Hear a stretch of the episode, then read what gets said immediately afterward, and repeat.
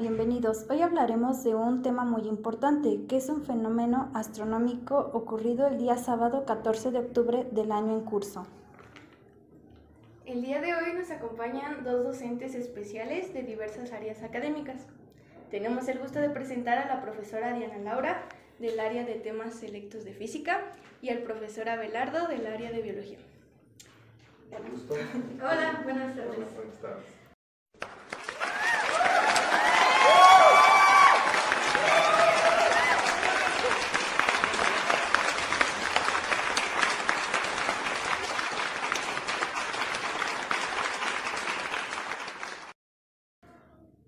Eh, adentrándonos un poquito más al tema, ¿ustedes saben qué es un eclipse solar? Sí, el eclipse solar es cuando este, la luna se interpone entre este, el sol y la tierra, entonces genera sombras en algunas partes de la tierra, de la corteza terrestre. También existe el otro eclipse, el eclipse lunar, donde la tierra se interpone entre el sol y la, y la luna y se genera un cono de, de sombras en la, en la, luna. Ese no lo podemos ver porque no estamos en la luna, pero este, el eclipse solar sí lo podemos ver, ¿no? Y hay diferentes tipos de eclipses solares, pueden ser parciales, anulares, este, de, perdón, de corona. Son los que más, más conocidos. Igual, eh, al igual que el maestro menciona, este, bueno, es un fenómeno astronómico en donde, bueno, que se va a producir por eh, ciertos cuerpos celestes, eh, donde se interpone en la trayectoria de la luz, pues de otro cuerpo celeste, proyectando así pues una sombra sobre él, y es lo que pues, nosotros conocemos como eclipse, esa sombra. Eh, igual como mencionaba, hay varios tipos, bueno, no, solar y lunar.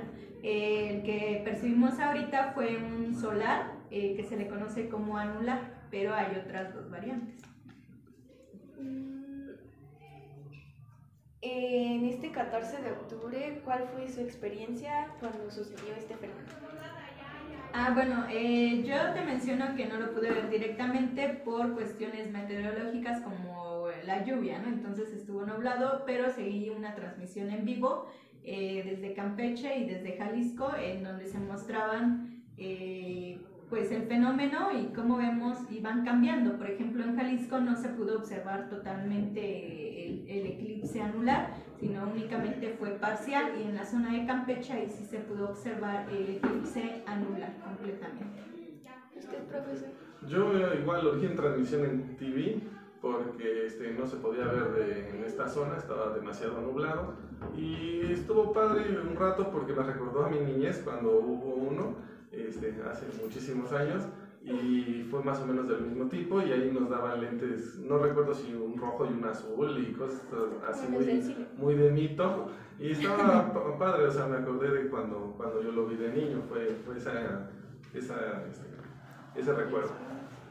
¿Usted, profesora Belardo, cree que esto tenga alguna relación con la biología? Eh, como tal, no, es más en otras áreas este, porque son cuerpos celestes, entonces están fuera de, del área de, de, la habitabilidad.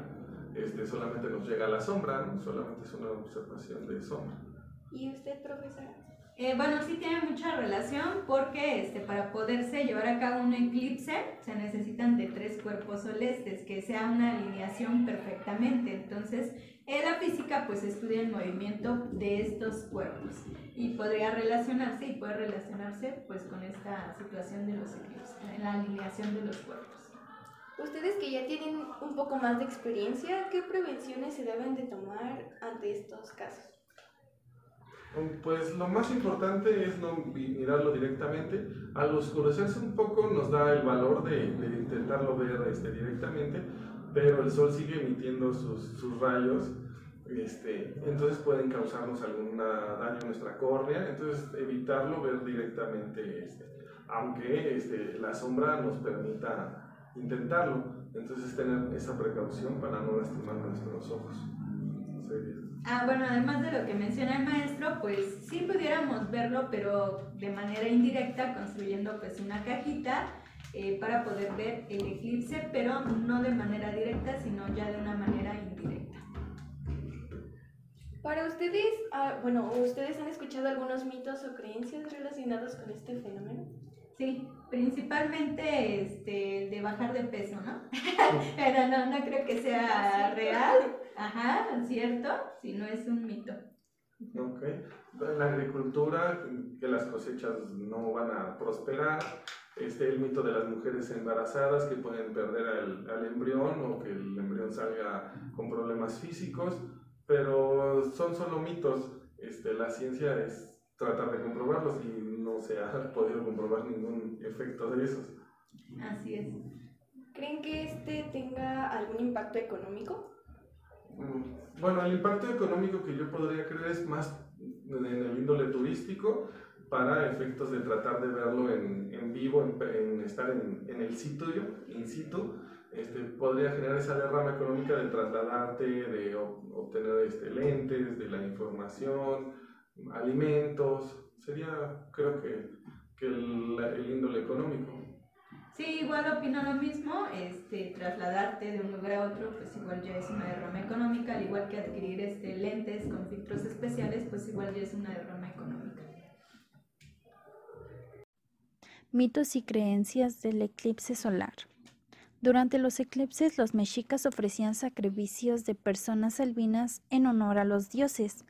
Las mujeres embarazadas, por su parte, se colgaban un pedernal para prevenir el nacimiento de bebés con labios leporinos.